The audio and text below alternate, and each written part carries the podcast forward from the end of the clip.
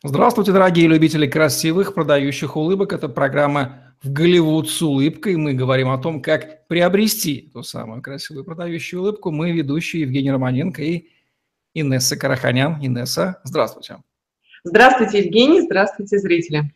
Инесса Караханян, стоматолог-ортодонт, выравнивает зубы, нормализует прикус, восстанавливает челюстную систему детей и взрослых. Более 8 лет ведет частную практику в стоматологических клиниках Москвы обучалась в Канаде и США, сертифицирована по современным методам лечения, наружным и внутренним брекетом, съемным капом, виртуальному планированию лечения. Свыше 500 пациентов с ее помощью уже имеют красивую и здоровую улыбку. Одна из распространенных вредных привычек, которая прямо влияет на зубы, наши зрители уже догадались, это курение. Сегодня посвящаем в научном смысле ему без пропаганды, каждый сам решает, делать ему это или нет, но на зубы это влияет. Какой процент, Инесса, людей по статистике наших граждан, мужчин и женщин в России и за границей являются курящими? Есть такие данные? Да, спасибо за вопрос. Я как раз, готовясь к подкастам, смотрела свежую статистику по поводу процента курящих в нашей стране и за рубежом. И она разительно отличается. В России процент курящих снизился по сравнению с 2016 годом а, по многим факторам и причинам, начиная даже с 2013 года несколько а, спад идет, с 40% до 31% на сегодняшний день. А в Европе этот процент курящих колеблется до 6%, а в США до 3%, 3-4% условно. Я понимаю, что цифры не точные, и вы тоже, а, но в данном случае, конечно, статистика очень говорящая в плане не только состояния здоровья людей, но и общего психологического состояния тоже самочувствия. Причем самое интересное, что а, по статистике а, курящих специалистов, докторов, раз уж мы задели тему людей и, значит, и перейдем к теме, наверное, пациентов, то, конечно, это интересно в том плане, что оказывается, курящих специалистов процентов 60 в нашей стране. И я говорю о врачах, именно врачах, не только стоматологов, а в целом. Поэтому начать, конечно, нам надо с себя. Ну да, известно, что врач – это врач. Ну, курящий врач все-таки воспринимается неестественно, а курящий стоматолог, конечно же, это не работает на маркетинг стоматологии. Я бы на месте владельца стоматологической клиники, хотя не знаю, как оно там было бы, но обращал бы на это внимание, если бы сотрудники пыхтели бы в перерывах между пациентами. Каждая ли выкуренная сигарета негативно сказывается на состоянии полости рта?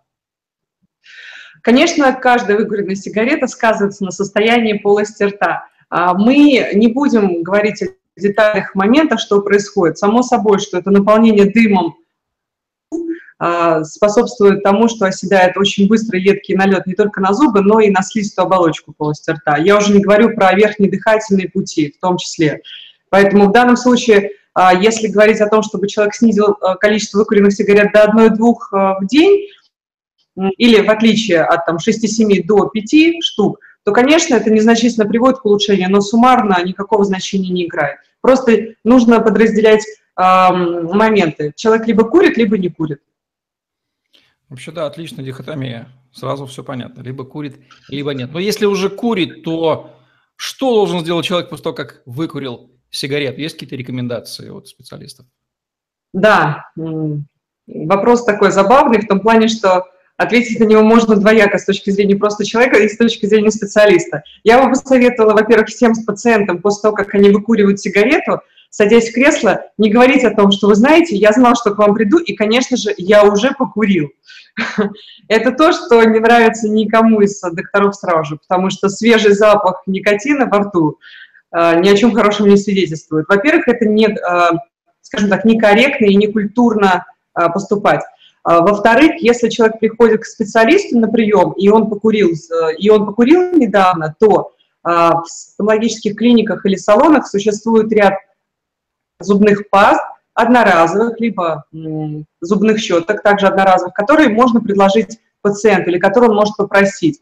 И, соответственно, почистить зубы до того, как сесть в кресло. Если мы говорим о человеке, который покурил где-то на улице или в другом каком-либо месте, то э, я очень советую обязательно почистить зубы как минимум сразу же. То есть прополоскать рот не даст ничего. прочистить зубной щеткой, пастой, а лучше всего, если это будет специальная паста с антиникотиновыми компонентами. Знаете, до этого нашего выпуска я думал, был лучшего мнения о пациентах, я думал, что они не допускают такой неуважительной вещи, как выкурить э, и сесть э, в кресло стоматолога. Оказывается, допускают, да. Достаточно грустное явление, если так происходит. По каким признакам полости рта вы сразу определяете, что пациент курящий? Сейчас не берем запах. Да, если исключить запах, то достаточно легко понять. Я вижу это по налету. Вот именно я. Я даже замечаю, налет ли это от кофе, черного чая или же никотиновый, потому что очень часто они похожи. Это такой коричнево а, и более темный даже налет. Коричневый и более темный. В перемешку чаще идет а, сам по себе налет. И я даже а, скажу такую фразу, что никотиновый налет отличается от кофейного или чайного тем, что оседает как накипь в чайнике. То есть это такая жесткая пленка, такой наст, состоящий, может быть, из полумиллиметрового э, такого расстояния, э, из полумиллиметровой толщины, либо 0,25 миллиметров, но это жесткий такой просто смог, который по величине зуба располагается. Это первое. По поводу цвета, который меняется, желтеет он или не желтеет, правда, это очень тяжело отличить. Я не ориентируюсь на цвет зубов. А в чем состоит вред этого самого никотинового налета на зубы? И может ли врач отказать в приеме такому пациенту с налетиком?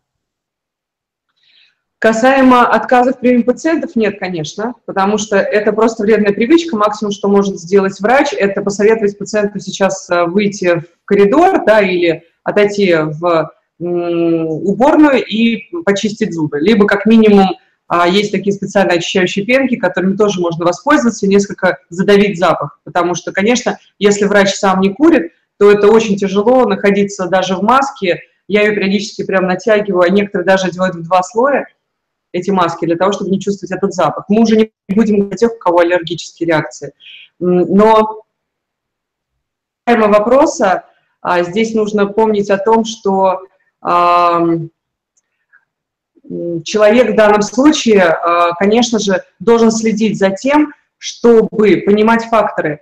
А, элементарно, если начинает образовываться налет на языке достаточно длительного характера, то, конечно же, нужно включить чистку зубов и языка в том числе.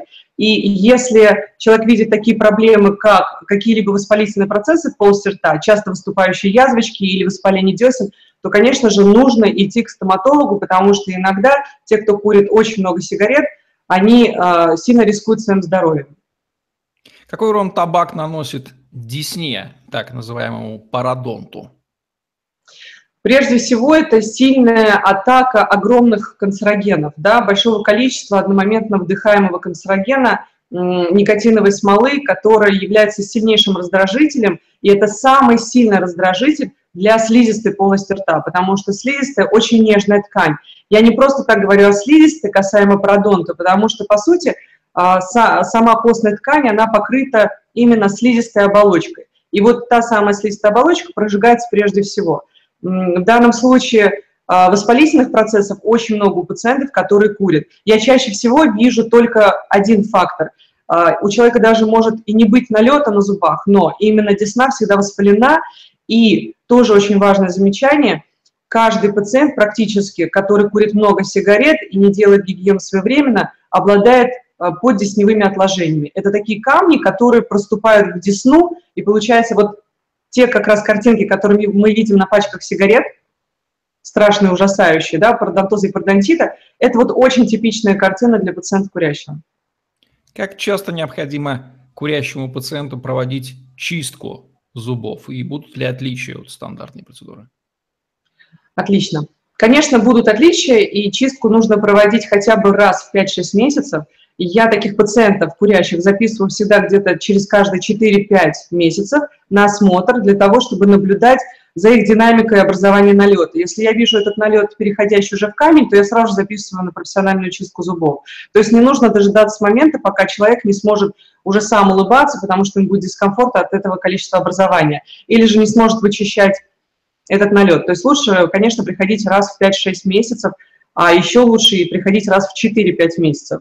Касаемо момента, будет ли отличаться такая профессиональная чистка зубов, конечно, она отличается длительностью проведения, это раз. Конечно, срок, а, время э, просиживания в кресле, оно увеличивается до часа, а может быть даже часа полутора или там час 15 минут. Отличие заключается в том, что помимо того, что должнее проводить такую процедуру, еще и требуется, конечно же, а, более тщательная полировка зубов, которая будет структуру эмали для того, чтобы потом налет не прилипал быстро. Или же удаление тех самых подесневых камней, о которых мы сейчас говорили. Поэтому часто это, конечно же, сразу сказывается на стоимости процедуры. Смотря с маркетологической точки зрения, у меня возникает гипотеза, не являются ли курящие пациенты несколько более выгодными для стоматологии по двум причинам, как минимум. Во-первых, чувство вины есть за то, что человек курит, безусловно, можно сманипулировать, если нужно. Ну и плюс больше услуг можно продать, потому что он понимает, что да, есть дополнительные вещи. Что скажете? Как раз-таки я заметила, что сегмент курящих – это так, так называемый более спокойный тип пациентов или клиента. А, то есть им море по колено, лишь бы не отбирали сигарету, и когда такие пациенты садятся в кресло, они сразу же говорят, ой, я так много курю, я еще пью кофе, ну, в общем, все в одном. То есть они предупреждают сразу для того, чтобы обезопасить себя от, конечно, какой-либо критики со стороны специалиста.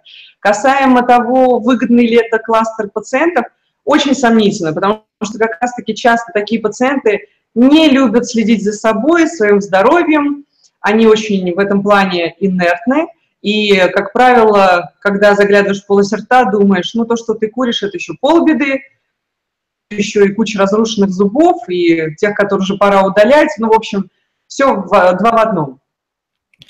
Как э, все ли стоматологи проводят антиникотиновую гигиену полости рта, и стоит ли такая процедура дороже?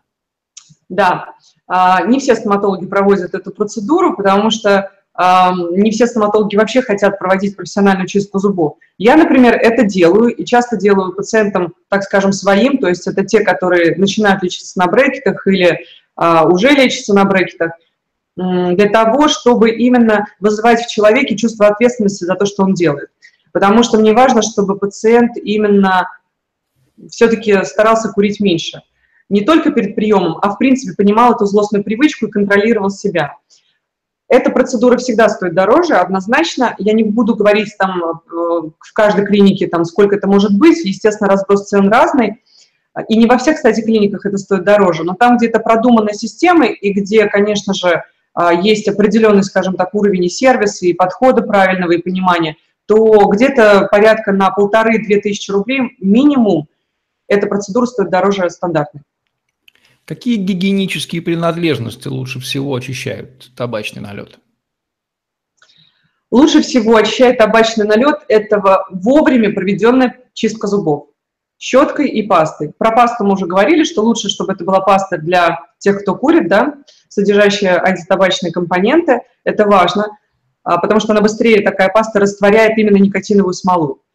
Второе, это, конечно же, мало кто об этом знает, очень мало – но существуют такие очищающие пенки, напоминающие мусс для умывания лица, которые, соответственно, растворяют этот пигмент тоже достаточно быстро и плюс еще купируют запах. Вот в данном случае вот это две минимальные процедуры, которые я советовала бы делать каждому курящему человеку. Распространившееся в последние годы увлечение кальяна курением, сомнительное удовольствие, я, например, совершенно не понимаю, такое ощущение, что он только для людей восточного характера, философски понятно. Тем не менее, мода есть, влияние кальянного дыма по сравнению с табачным, там все-таки другая структура. Какое оно? Да, кальянный, кальянный дым, он гораздо вреднее для полости рта, чем даже сигаретный, потому что а, концентрация табака гораздо выше, раз в пять приблизительно, превышает никотиновую концентрацию. А, и, конечно же, это маслянистые компоненты, которые пропускаются тоже под высокой температурой и мгновенно просто оседают в полости рта циркулярно. Я заметила, что у таких пациентов всегда налет гораздо тяжелее очищается, это раз, и налет гораздо более мощный, то есть он обволакивать зубы может просто вокруг. Если обычно налет образуется изнутри, там, где человек не видит это глазом, а видит только специалист, заглянув туда, то кальянный дым, он находится даже на поверхности зубов. То есть, несмотря на то, что кальянный дым не табачный, собственно, поэтому его и употребляют, он наносит вреда зубам и полости рта больше, чем табачный. Я правильно услышал? А, наверное, можно сказать, что а, относительно вреда это сомнительно, потому что это нужно происследовать. А касаемо именно количества налета, то да, конечно, больше. И таким пациентам нужно вообще чистки делать где-то раз в три месяца, потому что у меня есть такие пациенты, которые переходят с сигарет, например, на кальян или на а, маслянистые вот эти вот, соответственно, безникотиновые компоненты курящие, вот у них налет образуется где-то каждые три месяца. Вы сейчас имеете в виду этих вейперов, которые парят, так называемые, да? Да. Там та же проблема имеет место быть. Да, парящие. Вопрос, понятно, не к стоматологам, а к психологам. Тем не менее, вдруг вы что-то знаете. Если человек просит у вас совета, как бросить курить или снизить количество потребляемых сигарет в день, что может сказать стоматолог такому несчастному? Я никогда ничего не говорю касаемо никотина, что бросайте курить, потому что все, что мы говорим, имеет обратную реакцию для человека, если он зависим.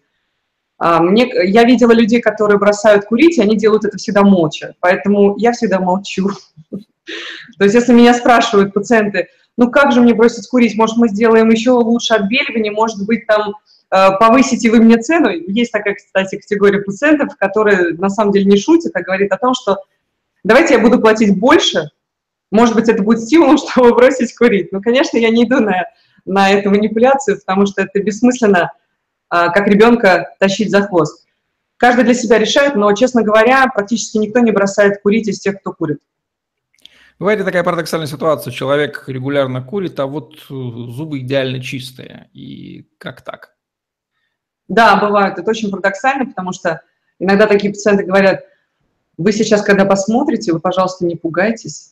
Я курю 5-6 сигарет в день или там, допустим, 15 сигарет в день, и, конечно, у меня, наверное, там все очень плохо и плачевно, я там не был год у стоматолога, поэтому вот я вас сразу предупреждаю.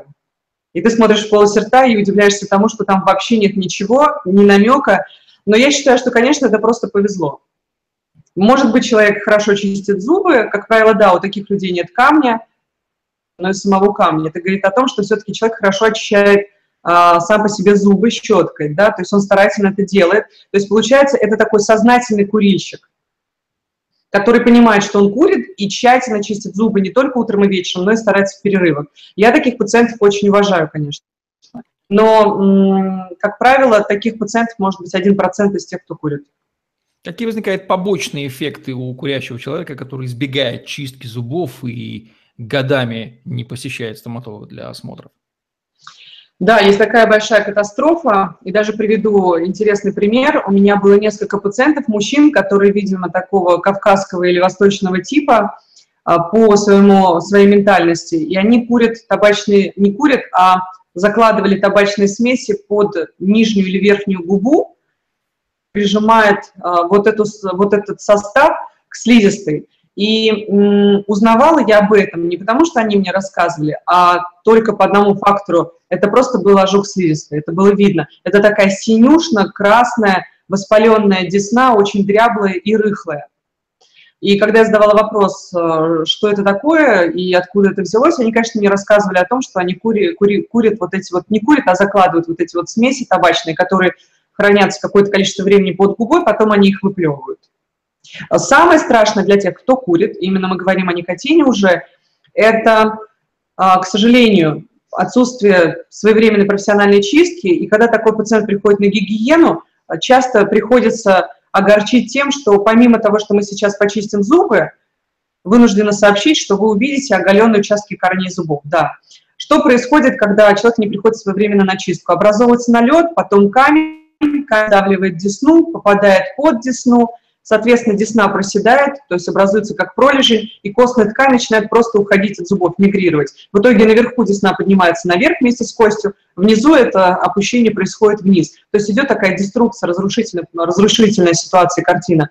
И, а, конечно, такому человеку уже нужен будет пародонтолог, для того, чтобы делать какие-то лоскутные процедуры, если вообще это реально будет на тот момент сделать э, в ситуации конкретной. Вот это огромный-огромный минус, потому что это Прешность касается не конкретно одного локального зуба, а это, в принципе, генерализованный процесс, то есть это по всей полости рта. Как разрушительно действует табачный дым на всякие конструктивные элементы, являющиеся от работы стоматолога? Виниры, коронки, имплантанты, пломбы? В принципе, особенного какого-то негативного фактора нет. В большей степени это касается имплантов, конечно. Вот когда у человека есть имплантаты, то желательно не курить, тогда, когда они устанавливаются, потому что слизь очень нежная, был проведен операционный там момент да, в конкретной зоне или области, или каком-то участке длинном, протяженном. И там, конечно, сразу же доктор всегда говорит не курить, не пить и все такое прочее. Но а, если проходит некоторое время, у человека уже стоят какие-то коронки, пломбы и так далее, то по большому счету сильного разрушительного фактора нет. Ну, пломбы, да, конечно, потемнеет. А для того, чтобы разрушилась пломба под воздействием никотина, таких историй я еще не знаю. Чтобы там треснула коронка, точно так же таких историй не знаю. Поэтому, в принципе, такого фактора очень прямого, разрушительного нет. Если бросить курить, посветлеют ли зубы без вмешательства через некоторое время? Да, практически каждый пациент этот задает вопрос из серии «Доктор, я бросил курить, э, у меня посветлеют зубы?» или «Если я брошу курить, у меня посветлеют зубы?» К сожалению, нет. А, тот никотин, который впитался на поверхность эмали или в структуру эмали, он уже никуда не уйдет, можно устранить только лишь проведением профессиональной чистки зубов, раз, и, соответственно, профессионального отбеливания, два. Возникает ли из-за курения, уже озвученный ранее нами с вами, галитоз или неприятный запах изо рта? Да, очень часто галитоз э, или неприятный запах изо рта является одним из факторов, который возникает по причине именно соответственно, курение, потому что меняется состав слюны, меняется именно очистительная способность слюны относительно налета, а, меняется а, состояние слизистой, мягких тканей и языка в том числе, и, конечно же, галитоз часто сопутствует тем, кто курит. Воспаление десен может ли появиться из-за сигарет, даже если все хорошо с гигиеной? Воспаление десен может появиться полости рта, потому что даже если человек хорошо чистит зубы, потому что это может быть а, такая повышенная чувствительность тканей к никотиновой смоле и высочайшей температуре. Нужно понимать, что для слизистой это ожог всегда. Бывает ли такое, что пациенты пробуют использовать стоматолога в качестве очередного способа завязать и дают клятвенные обещания – как иконе в известных местах о том, что это вот моя была последняя сигарета, и я больше не буду. И чем это обычно заканчивается? Это обычно заканчивается следующей сигаретой после приема. Конечно, пациенты очень часто говорят, все, вот мы сейчас вот это сделаем, и я точно брошу курить. Но у меня был один забавный случай, потом его рассказать. Конечно, ничем это хорошим не заканчивается. Люди как курили, так и будут курить. И опять-таки, я возвращаюсь к моменту, те, кто хотят бросить, они никогда не говорят это как дети специалисты о том, что все, все, все, я завязываю. Может ли осложниться новообразованием или опухолью ожог слизистой во рту у хронически курящего человека?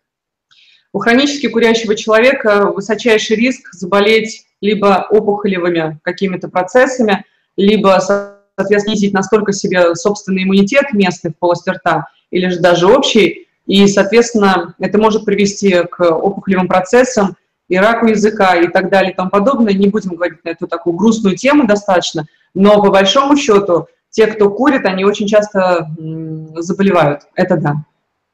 Ну и давайте под финал самый интересный случай о курящем пациенте из вашей практики. Поведайте нам.